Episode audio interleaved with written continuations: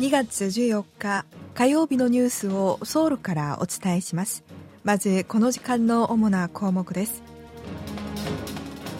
韓日米の外務次官協議が開かれ北韓や中国に対して3カ国が引き続き連携して対応していく方針を確認しました。徴用工被害者への賠償問題の解決をめぐって韓国と日本の外務次官がワシントンで集中的な協議を行いました。韓国政府は大地震が起きたトルコに救助隊の第2陣と救援物資を16日にも送る予定ですでに300人余りの医療スタッフを確保しています。今日はこうしたニュースを中心にお伝えします。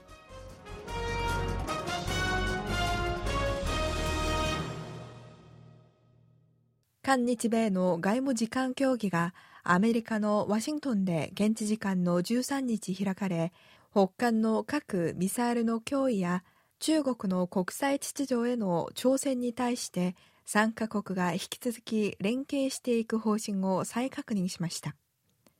外交部のジョ・ヒョンドン第一次官とアメリカのシャーマン国務副長官、日本の森武雄外務次官は協議の後、共同記者会見を開き、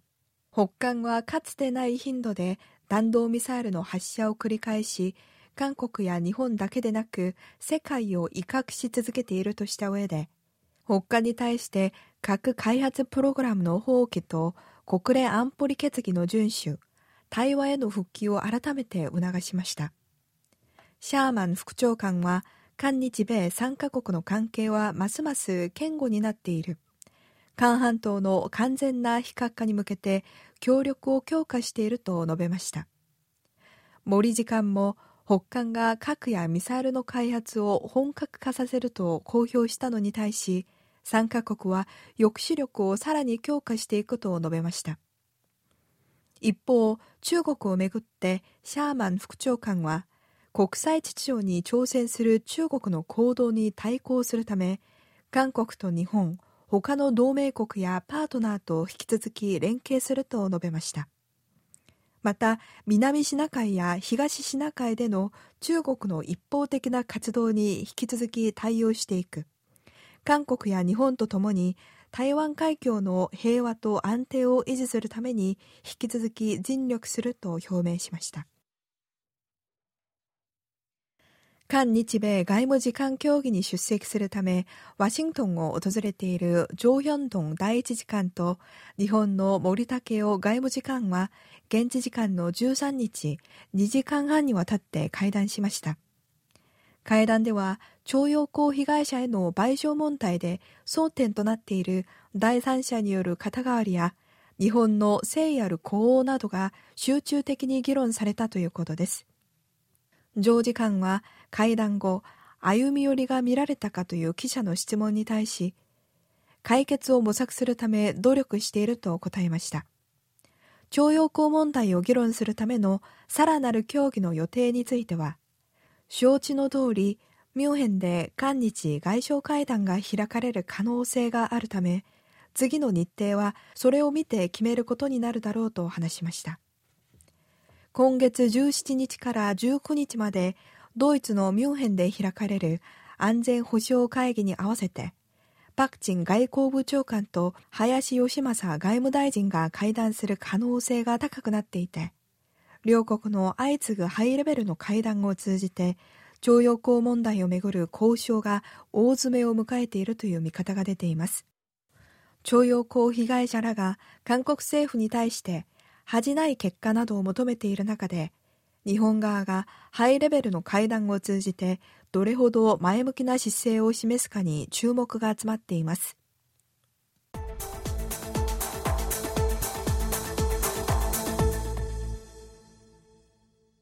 正義党など野党議員38人は13日、日本の植民地時代に徴用された韓国人徴用工被害者に日本企業が直接賠償するよう外交努力を尽くすことを求める決議案を国会に提出しました。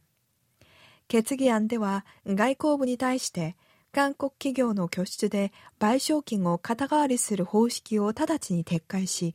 最高裁にあたる韓国大法院の2018年の判決の趣旨に沿って、日本が戦争犯罪について謝罪し、先般企業が直接賠償するよう外交努力を尽くすことを求めました。正義党のイ・ジョンミ代表は会見で、ユン・ソンヨル政権が韓日米による新冷戦の構図を完成させるために突き進んでいるようで懸念される。ユン政権は被害者の声に耳を傾けず、共感しようとする努力すら見えないとした上で、国会は外交部の歴史に反する屈辱的で拙速な解決策を強く非難し、直ちに撤回するよう求めると述べました。韓国政府は大地震が起きたトルコに救助隊の第2陣と救援物資を16日にも送る予定で、すでに300人余りの医療スタッフも確保していると明らかにしました。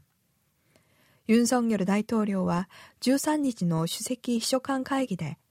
トルコ南部のシリア国境近くで6日発生した地震について、できる限りの資源を動員して救援物資を確保するよう指示しています。大統領室の報道官によりますと、トルコ側は氷点下の寒さに耐えるための臨時のテントや医療品、発電機などの支援を要請してきたということです。これを受けて政府は16日の救助隊の第2陣と防寒用テント、毛布などの救援物資を軍用機で現地に送る予定だと明らかにしました。また、中央医療院や民間の医療スタッフ300人余りを確保し、このうちの29人を1週間以内に現地に派遣する準備を終えているということです。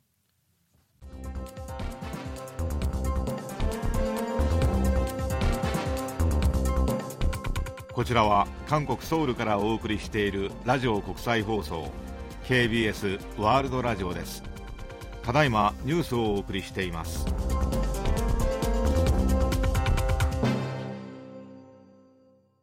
韓国の大手銀行5行の役職員への報酬、インセンティブの総額が去年はおととしに比べて35%増えて1兆3800億ウォン余りに上り、これまでで最も多かったことが分かりました。